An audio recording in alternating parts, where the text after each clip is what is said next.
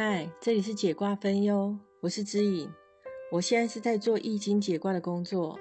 曾经有位做过 model 的客户来卜卦好几次，他结婚的时间点，几次下来卦象都是约在一百零一年。后来他居然提前结婚，比卦象整整提前了三年。他又来问其他事情的时候，我问他这之间他有做了什么改变吗？他说：“因为 model 的事业在中部不好做，他又回到学校进修，从头学习美容美发。进修完成之后，新的工作是去寻百货公司的柜位。有位柜姐看他条件这么好，身材高挑又亮眼，个性也还算不错，怎么会适婚年龄了还没有对象？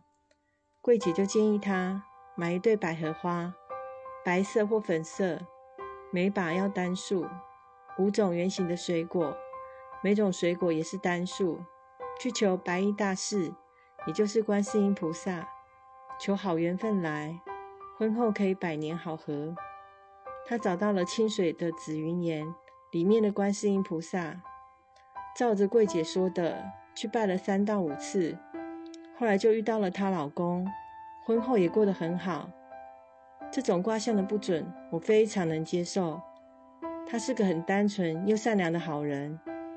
以前运气不好，总是遇到不对的人。他自己再去进修，提升了自己。他平常又广结善缘，遇到了贵人之后，贵人给他的建议，他也去做了。我觉得他的好婚姻是他自己努力出来的。我虽然是做命理的工作，可是还是希望大家。不要过度在意算命的结果。我见证了不少努力过后超越卦象的客户。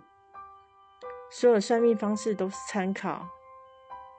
有意愿解卦的朋友，欢迎写信到小写 e a e a 一六八小老鼠 y a h o o 点 c o m 点 t w，可以写匿名或者写昵称，一个信箱免费解卦三个题目。